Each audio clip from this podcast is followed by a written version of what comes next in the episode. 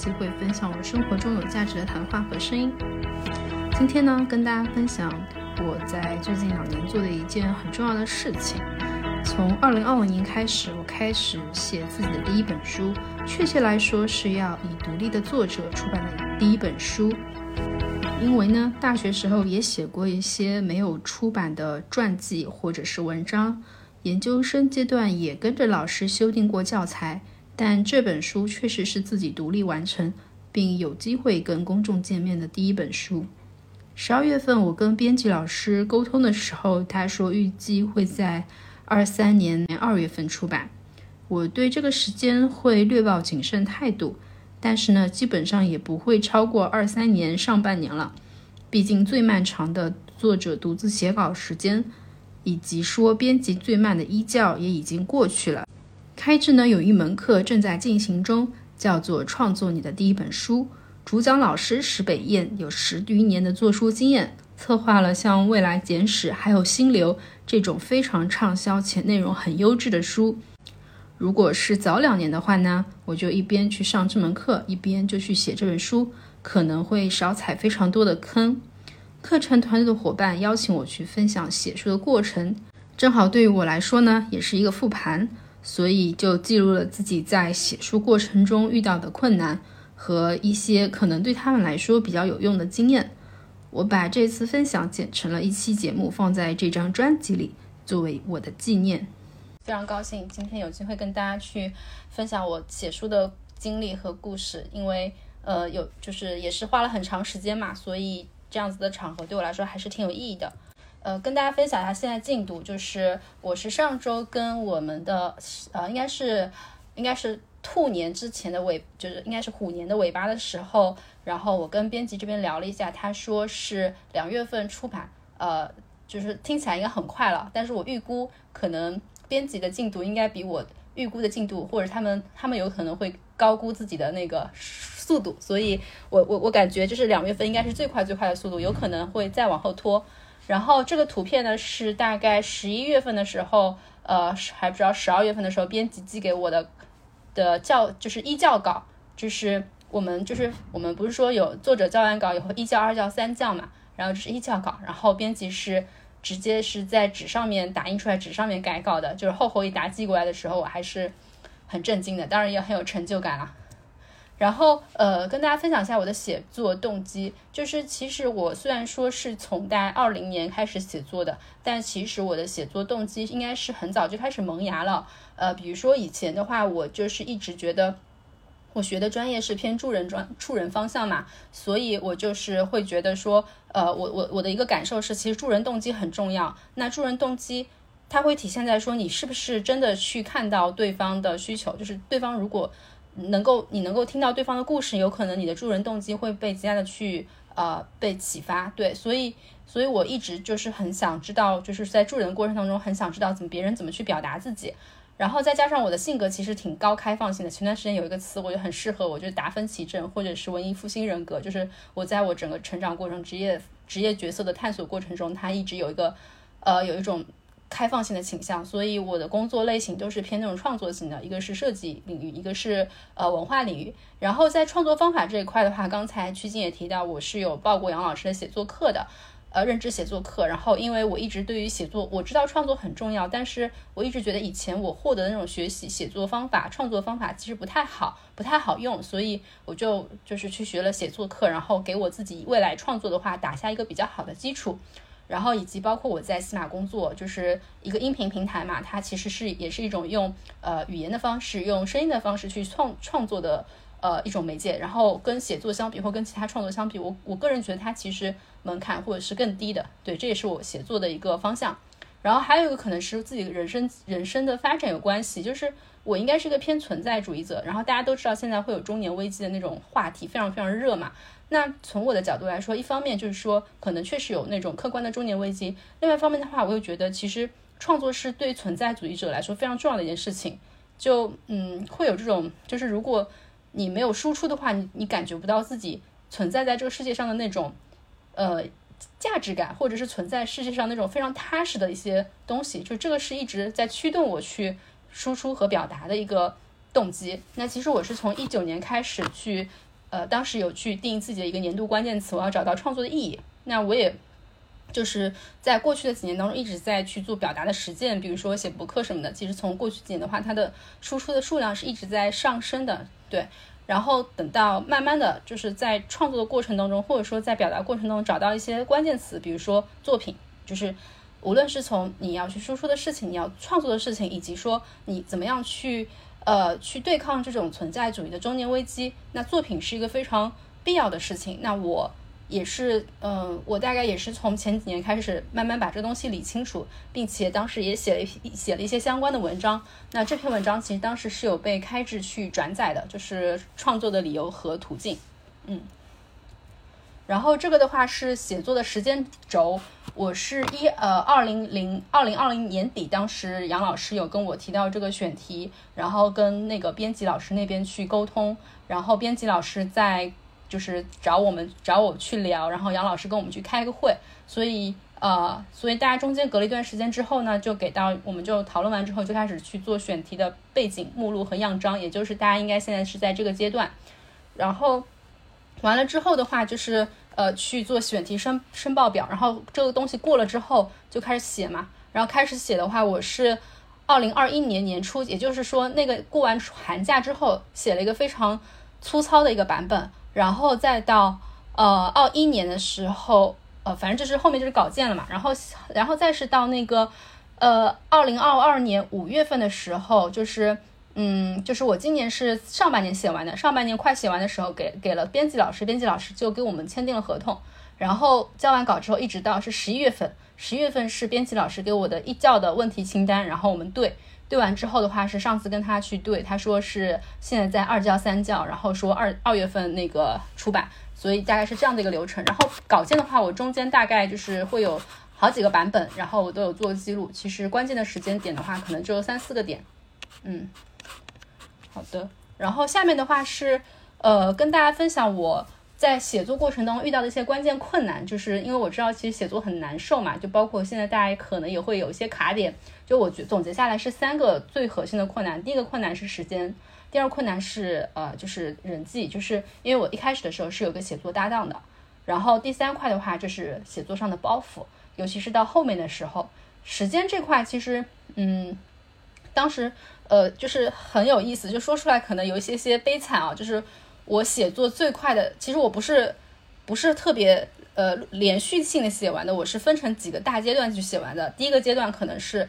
一个两个寒假嘛，就是假期这种一般都是比较好的集中时间的那那那段时间，可能你有五六天，至少就是七八天，或者以及是十一假期、五一假期这种假期是比较长的。然后呢，我还有两个呃非常关键的写作阶段是什么呢？是我去年就是摔伤了，然后骨折了，然后我在家里面，然后我请了一个月的病假，两个月的在家办公，然后还有一个关键的时间写作阶段呢，是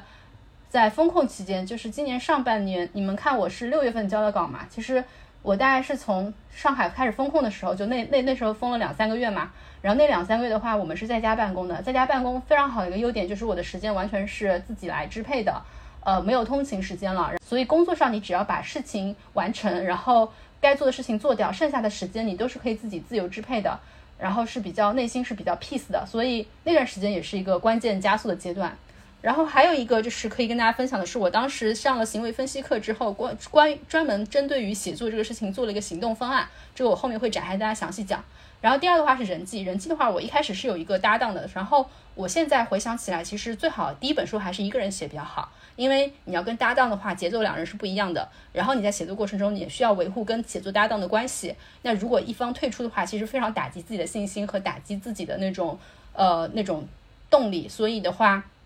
我当时有一段时间其实是是在维护跟我搭档的关系。后来他退出的时候，其实我还是挺难受的。对，所以有消沉一段时间，甚至有段时间我是不太不太想继续下去了。对，这个的话是人际这块，然后包袱这块其实是。呃，一种社会评价的一种压力，呃，因为其实我写的这个领域的话，这个这个播客领域的话，其实很多人都非常能说嘛，不能说的人就不会去做播客了。然后就是它相对来说比较小众的圈子，就是很多播客创作者相对来说是比较小众、先锋，呃，甚至有一点点刻薄，就是他们的评评论，其实很多时候怎么说呢？就是对于一些好的内容或者对一些。呃，你有没有资格来写这本书呀？就是我内心可能会有很多潜在的评价，我担心我会被他们骂。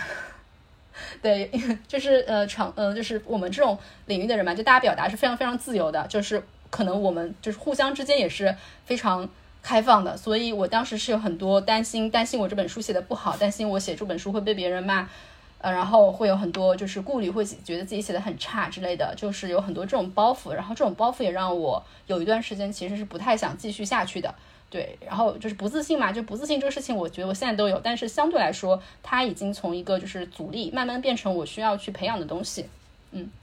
然后这就是我刚刚提到行动方案，就是在我们去年上行为分析课的时候，呃，然后我们就是要给自己做一个行动改变方案，然后我的行动改变方案就是针对我写作的。所以，我就是因为当时也是学习行为分析，所以我把它当成一个作业去做的时候，是尽可能的应用到了所有的我能够想到的老师杨老师那边列出来的一些行动方案的，就是呃道法术式。所以呢，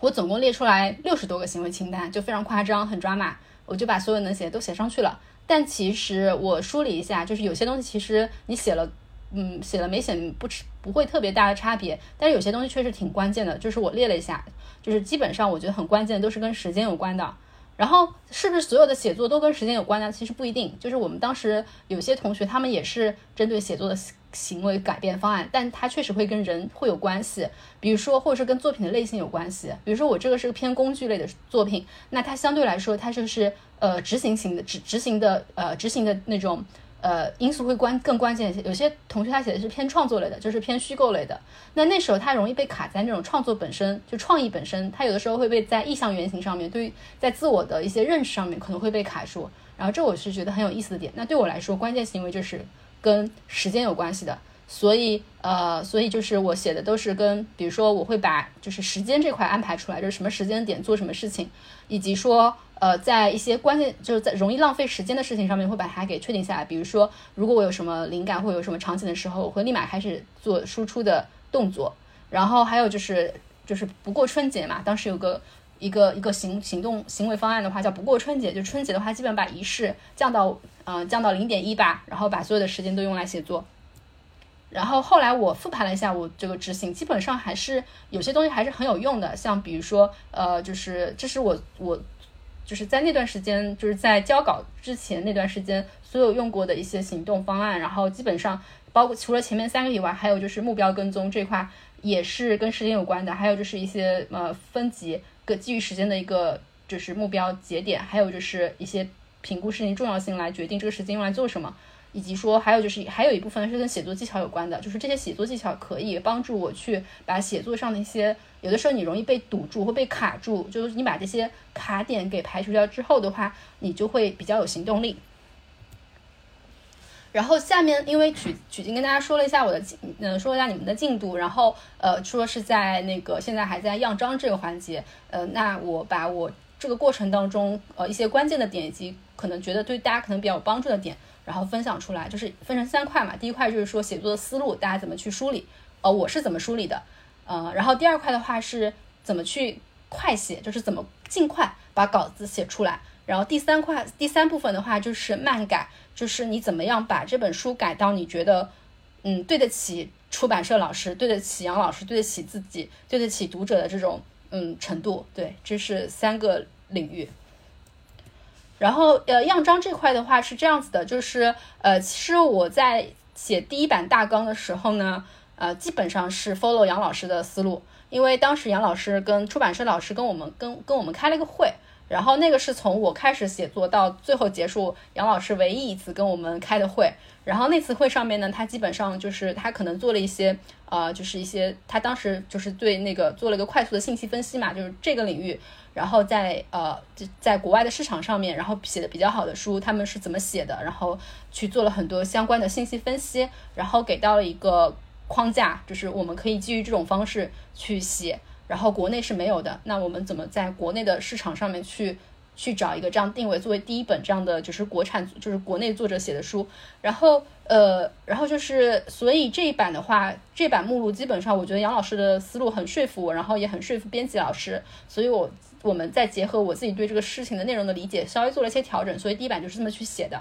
然后它其实也不是特别细，它就是一个两级目录，所以你不用，就是我们当时并没有考虑太多，就是说到底每一章节要怎么写，不管，只要考虑就是东西在最后是一个什么样的东西，所以就是呃，就是心态比较轻松。然后，然后我我当时我们讨论的时候，其实很多时候会在讨论市场。那市场的它会有哪些特点？就是畅销书有哪些规律？然后它其实我们在去讨论这事情的时候，是在是在市场上面去找定位，对。然后呃，就是整体而言，那时候就它是比较考虑是一个框架，然后考虑是个结构，以及说你自己内心对的事情是不是能够 hold 住。然后如果你觉得比较容易 hold 住的话，就 OK 了，就没有什么太大包袱了。后面就是写的问题了。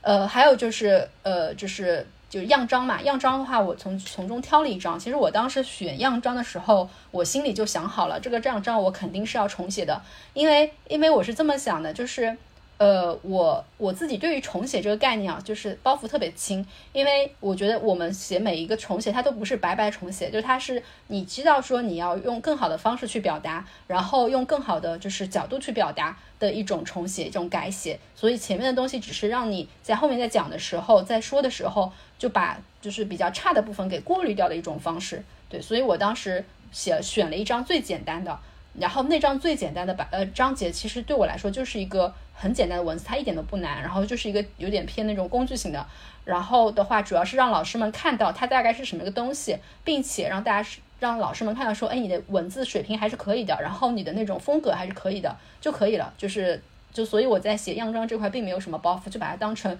一张一张内容去写就好了。对，所以所以这块如果要给大家建议的话，就是不要太有包不要太有包袱就去写，然后如果写的不好的话，后面就重写。反正我觉得重写在。改书的，就是在后面的过程当中，呃，是非常有必要的。甚至我可能好多内容我是重写过好多次，有些内容我现在还想重写，但是我不想去折磨编辑老师了，所以就暂时放下了一些包袱。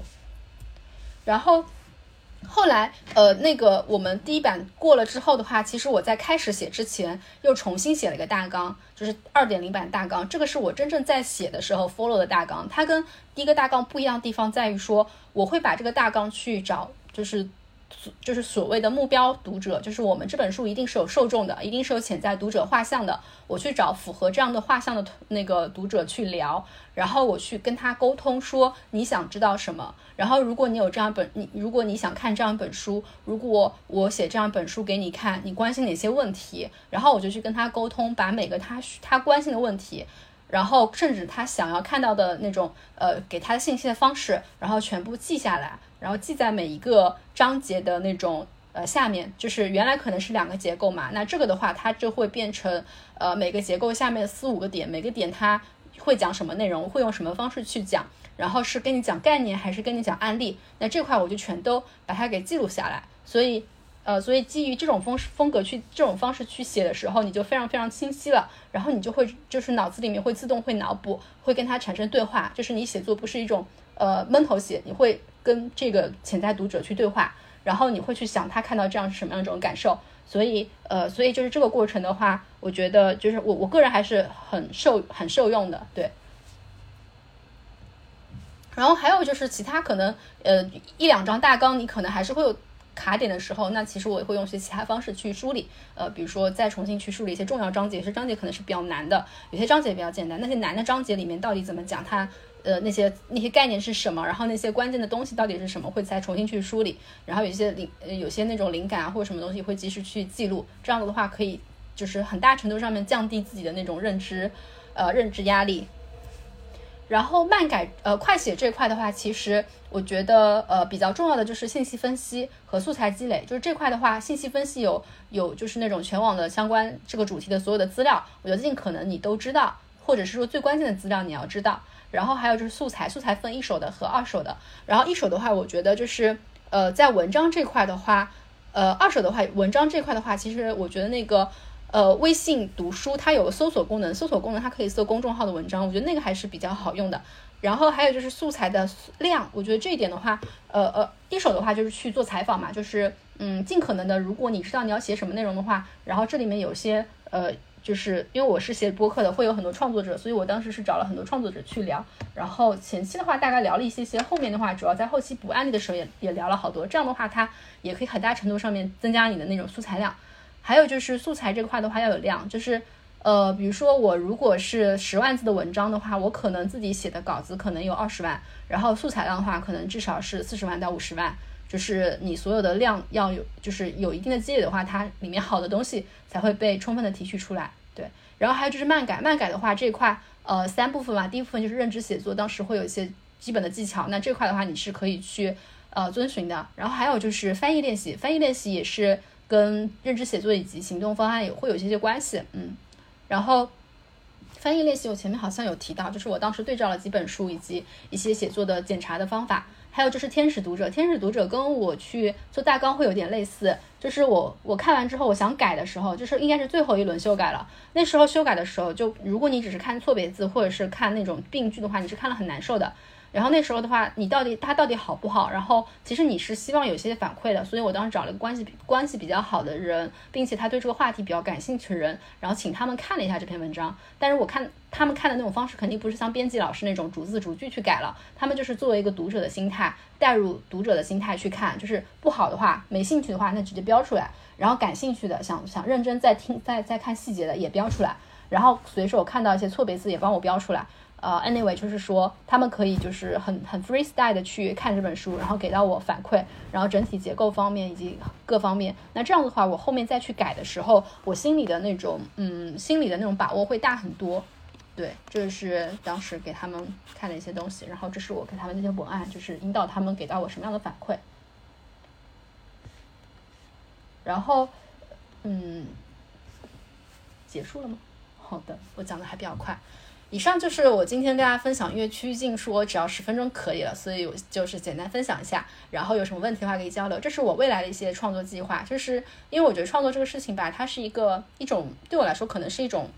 呃，一种存在主义。者，然后怎么去对抗存在主义危机的一种方式，所以我后面还是会持续的不断去关注我感兴趣的主题。它有可能是通过书的写形式来表达，也有可能是通过节目的形式来表达。那我可能就是接下来，比如说我现在在做咨询，那有有一些东西我是比较感兴趣的，那我就会记下来。那未来有些呃一些出书的想法或一些出书的计划的时候，可能就会再去做这件事情。对，呃，其他就。以上就是我今天的分享，谢谢大家。然后有什么问题的话可以交流。然后我看一下出版社，出版社的话是电子工业出版社。嗯，嗯。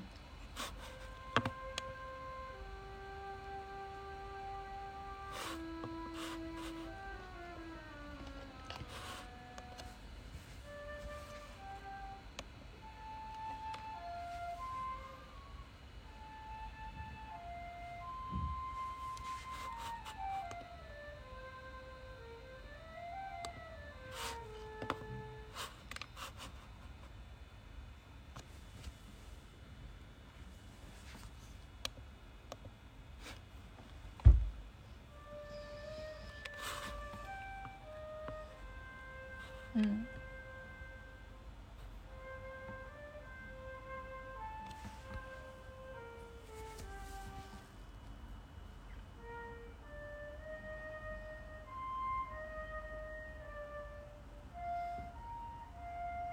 就留下了痕迹哦。嗯，嗯，写不出来没有状态的时候，用哪些方法找到感觉？呃，我其实不是一直都有状态，我我可能是阶段性的，就我阶段性的时候会有是有状态，那时候，而且我知道我那时候需要写哪些东西，所以我会比较密集的在那段时间，比如说假期、寒假，呃，或者是周末，或者是生病的时候，哦，不是请病假的时候去写掉，嗯，然后找回感觉的话是，就就是你心里面还惦记这件事情嘛，就如果惦记这件事情的话，有的时候它是一种困难的存在。困难的存在，有的时候是一种你可能去看一些书，然后或者是看一些文章，然后你会找到一些启发自己的灵感，对，然后呃，然后还有就是，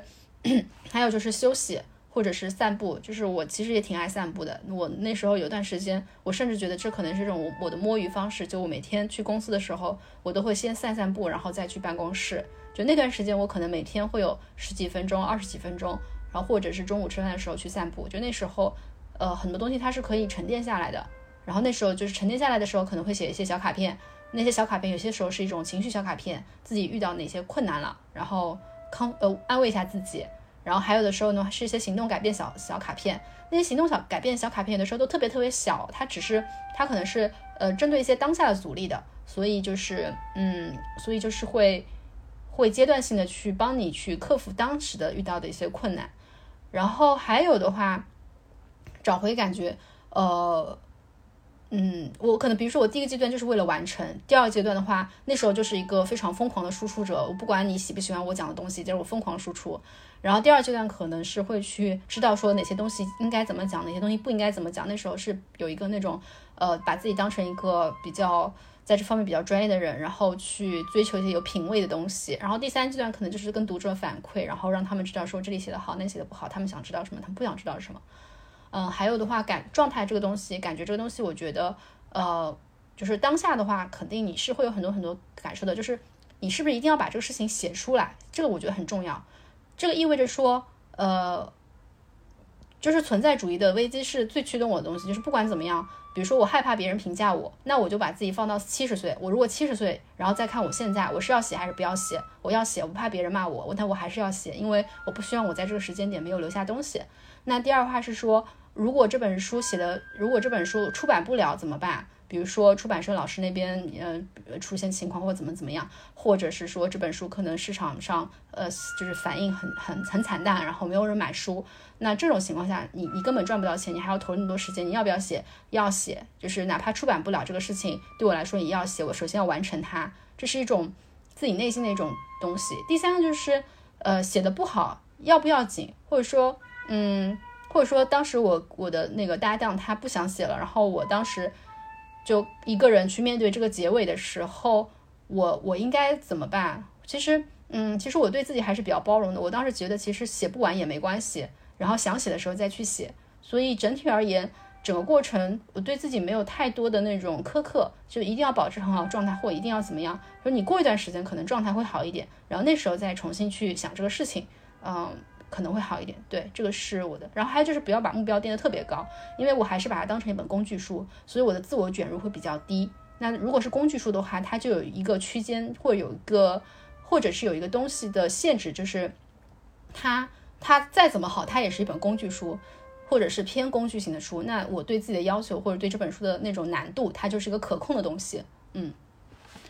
呃，会先写难的还是先写容易的？这个过程是规划出来的还是凭感觉出来的？呃，我是，我想一下，呃，我是这本书里面，它大概有几，它是有分成几个部分，就是有几部分是比较难写的，有几部分是不难写，但是我觉得很没意思的，然后还有还有一些是非常基础的东西，就是特别特别基础，然后我是先写的，应该是先写的特别特别基础的那些东西。然后再写的难的东西，因为难的东西需要做非常多的资料的理解和分析，而就那个那个地方的话，会而很多概念去理清，然后还有很多东西哪些是重点，哪些是不是重点，然后读者到底需要知道什么，那个地方它会比较难。它，所以我在那个几个章节是做了很细很细的大纲的，然后然后把里面的关系理得特别清，然后把写作逻辑理得特别清。那那部分的话，我其实是写了大概有两三遍，就是我先写，写完以后再理逻辑，然后再重写，然后再。嗯，大概理了两三遍，就是这是第二部分。第三部分的话，是我那部分虽然很简单，但是很无聊，就是我不是特别想写，但是要保持完整性，它还是要有。所以的话，我那时候先写了一版，然后那一版的话，呃，就是就是写的材料，然后案例也不是特别有意思，然后案例也不是很生动，然后内容的话，就是给读者讲的东西的话，我自己觉得也有点有有点无聊，然后有点就说了跟没说一样那种。然后反正先有有了之后呢。等到我第一部分和第二部分都觉得差不多了，然后那那部分其实是对读者最重要的那些东西。那我在为了保证这本书它本身的品质感，所以在呃最后几部分的话是后来前面完成之后再重新写的。那重写的话，那种重写的话，甚至我在那那几章结构都做了调整，然后内容内容做了很多补充。那些但它本身不难，只是说你要花时间和精力去做这事情。后面的话就是呃改完这其实。其实我没有重写后面第三部分的时候就已经交稿，就已经可以觉得完成了，就是最低水平完成了。后来交稿之前的话，把后面三章再重写了一遍。事实上是我是交稿之后再重写的，再给编辑老师的。所以这个对不起，有点对不起编辑老师，就是他交完稿之后还得再再把我内部重新校一遍，然后我还对结构做了一些调整。对，是是这样子的。所以所以你看一下你当下你最想写什么，哪些你写起来最有感觉，你就先选。那部分就好了。因为我觉得就是在他面对读者之前，他肯定是很丑很丑陋的嘛。就像之前那个呃任冲老师说什么丑陋初稿，我觉得就是一开始的时候，第一部分的时候，其实就是素材的堆积，就是他很丑的，就是很丑，但他有一个完成度在那个地方。那你后面再不断的去改它，不断的去改它，嗯，然后你想你想改哪里就改哪里，我觉得这个没关系，就是你按照自己的节奏来。就是你觉得现在想去挑战难的部分，就去挑战难的部分。然后你想先去写容易的部分，让它完成度更高，能先写容易的部分。我觉得这个的话可以，就是因为这个过程当中，编辑老师并不会来催你，然后他也不会，如果你不主动找他，他也不会主动找你。有的时候会聊一聊，然后有的时候你写了一些稿子，然后你给他看，他会找你聊一聊。但是我的经验是，大部分这个是大部分的时候，这个过程还是完全你自己来把握的。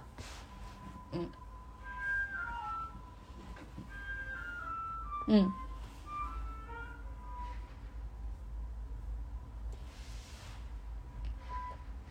嗯，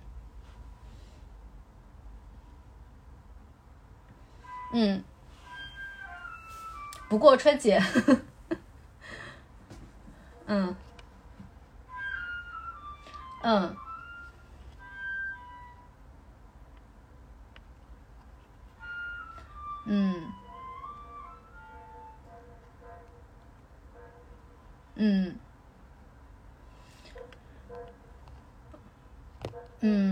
因为第一，我当时那几年正好是疫情期间，所以一到节假日，气氛都很难起来。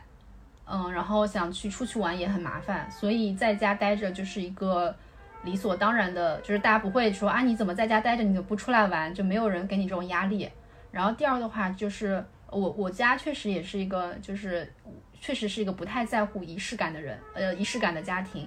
所以，所以我在这方面的话也没有家庭上的压力，就是最多，当然你娃肯定是要陪，然后就是该该做的事情要做，但是，呃，想宅在家里面写作这个事情上面的话，呃，没有，我没有来自没有来自社会上的压力，嗯，就是这可能是我环境上面的一个一个小小的优点吧，嗯，对对对，我们家我们家里人都不是特别有仪式感。嗯，嗯，这块的话，就是我觉得必要的你可以去，就必要的一些什么呃聚会啊，或者是什么可以去。但是就是说，比如说呃，还有一点，我觉得，比如说这几年我基本上是没有出去看电影的，然后看电视剧也特别特别少，就是这些时间的话，一定是要把它给牺牲掉的，就娱乐时间基本上是牺牲掉的。对，就是大大块消费的时间，就是特别占用时间的消费时间是要把它牺牲掉的。嗯，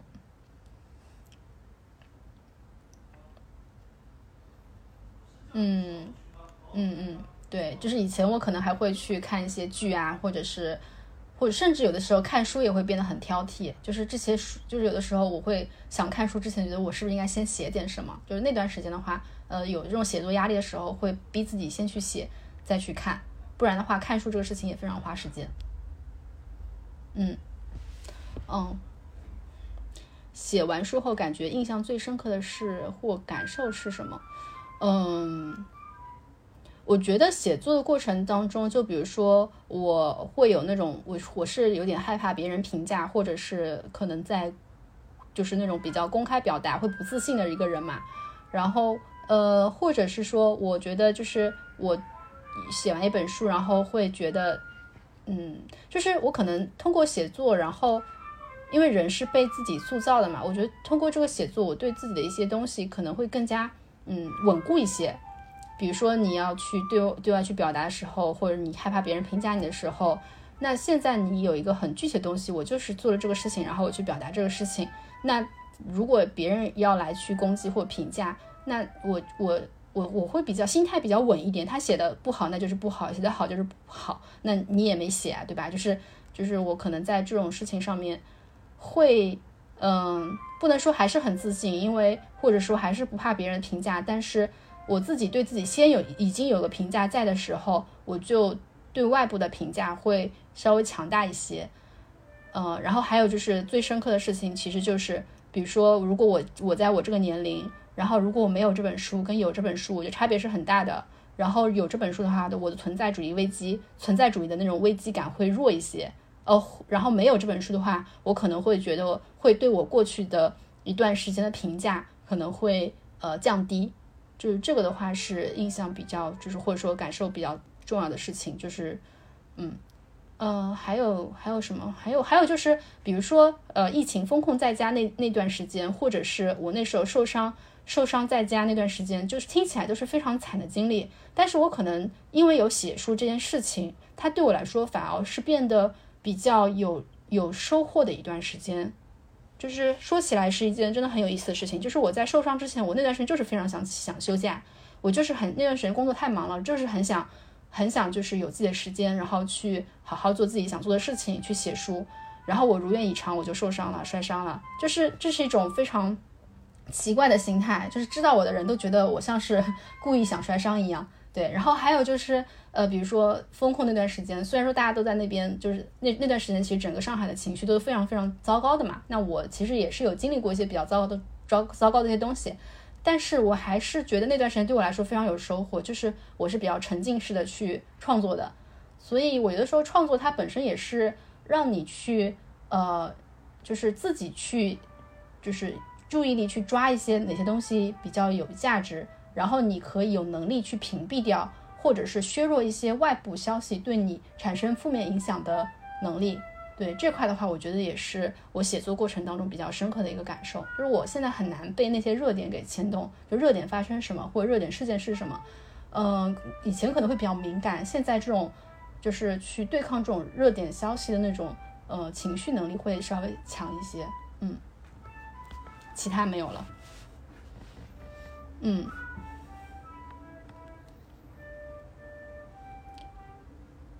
对，就是你通过这种行为，他给自己创造了一个比较稳定的情境，嗯。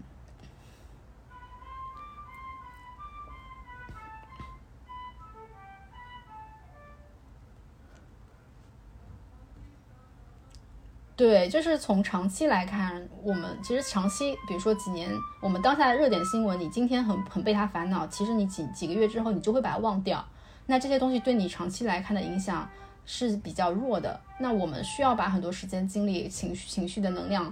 消消费在这种事情上面嘛？我觉得真的很很没有必要。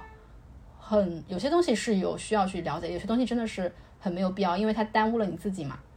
就是小家，就是什么关心自己的小家庭，关心自己的作品，就真的是真的是很对啊，我我很赞同。对对，就是嗯，因为我觉得现在这个社会的大情境，它的力量还是挺大的，就是很多人是很难去完全抵御这种大情境对你产生的影响的。嗯嗯，好，谢谢大家。嗯嗯，写娃跟陪娃的时间分配。写书，嗯，好的，这个可能也是一个很重要的问题。呃，是这样的，我我我娃的话，如果这本书再过再再往前推三年的话，我可能就写不出来，因为因为就是娃在一岁到呃零岁到三岁的时候是非常粘人的，非常占用时老母亲的时间的。然后呃，所以那段时间的话，我基本上就是就是牺牲了，也是牺牲了很多自己的时自己的时间跟那种工作的那种。呃，就是为了工作，为了自己的那种发展，然后怎么怎么怎么努力的时间。那前三年是娃的，然后呃，我写作大概是我那时候娃已经是上幼儿园了，就是上幼儿园的时候到那个上小学这个阶段，基本上他的独立性就会好很多，就没呃，当然你也要陪他，只是说呃，只是说他没有那种时时刻刻一定要你黏，他会有一些自己活自己玩的那种能力，他自己玩自己看书，然后比较呃。就是那种习惯啊，然后那种情情绪啊都比较稳定，所以那时候的话就是，嗯，还是 OK 的。然后还有就是说，等娃睡着了嘛，就是老母亲的自由都是等娃睡着之后的。呃，有有些时候我也有写，就是一开始的时候也会有有阶段性的那种写作比较变态的时候，就比如说早上四点钟起床呀，或者是说呃晚上十点钟开始写，写到晚上一两点钟呀，也也有阶段性的时候会这样，但是可能会比较累，然后不能持续很长时间，所以。所以就是时间分配的话，我觉得没有时间分配，只有牺牲和取舍。就是我娱乐时间都没了。那娃的话，他随着年龄增长的话，也会慢慢的就是自己会独立一些。对，然后还有就是有家里人嘛，就是你要把一些时间让家里人去帮你分配。比如说现在我娃就是队友在那边陪，对吧？就是尽可能的发挥家里人能够给你就是一些作用吧。周末有的时候，一般周末我带他玩一整天，然后可能其他一整天的话，可能是奶奶陪。这样的话，就是多少自己的时间还是会有一些的。嗯嗯，反正老母亲就很不容易，这个我我很懂。所以所以。对，其实我写作也是有一点点，我写作也是有一点点跟这个事情在那个，就是我觉得写作是我自己的时间，是我自己产生变化的过程。但如果我把所有的时间都给了娃的话，我就觉得好像我的存在主义的焦虑又来了。嗯，这我很懂，就是三岁之前不要太勉强自己，太强求自己。你可以把这种想法和和那种呃东西先先先那种用自己最舒服的方式先把它沉淀下来，然后先积累起来，等到你。有时娃长大了，然后你就有能量了，你就有时间和空间了。嗯，加油！老母亲太懂了。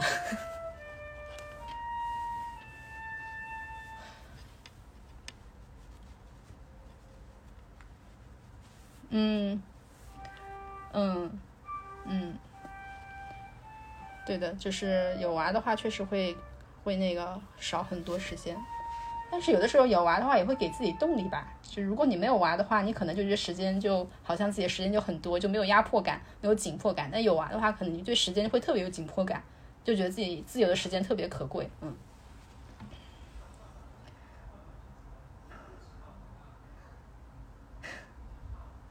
对呀，你你没有娃的话就没有紧迫感啊。嗯。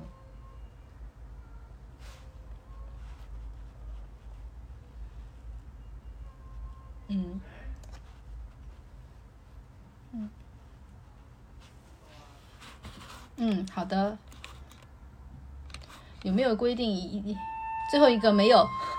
没有规定。我就是我刚才有聊到，就是其实我的时间是阶段性的，但是我可能在一段时间之内会给自己一个要求。这个其实如果大家有兴趣的话，可以看我那个行为规行为设计方案，我觉得可能会对大家有帮助。嗯，我我把那个链接发你们看一下哈，我找一下，然后把那个链接发你们看一下。呃，它我这里面设计的非常多的行为设计改革方案，然后其实并不不不不一定每个都很实用，但是有可能有些东西对你们会有些启发。嗯，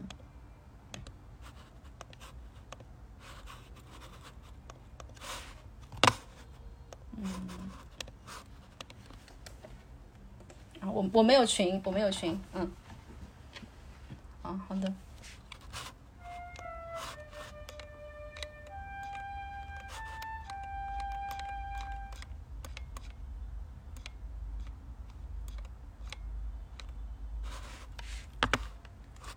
嗯，对，不用一定要怎么样，就是阶段性的，因为你你要把一些东西变成一些，就是就是能让自己产生行动的，然后能让自己持续的。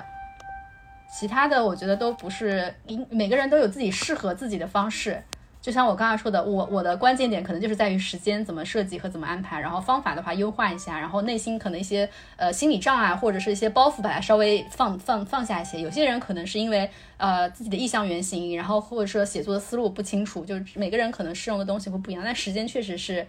时间确实是每个人可能每个写作一定做写要写作的人一定要去关注的东西，嗯。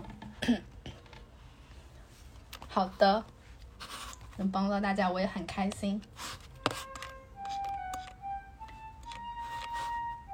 对大家，对大家到时候就是可以支持一下，然后写的差的话也多多包涵。反正我现在就是觉得没关系，第一本书差也没关系，对吧？大家多捧捧场。嗯，谢谢谢谢。我现在也是写了这本书，开始变得有点信心了。以前我是不太愿意去跟大家去讲这种公开表达很多自己的想法的，嗯，好的，谢谢大家。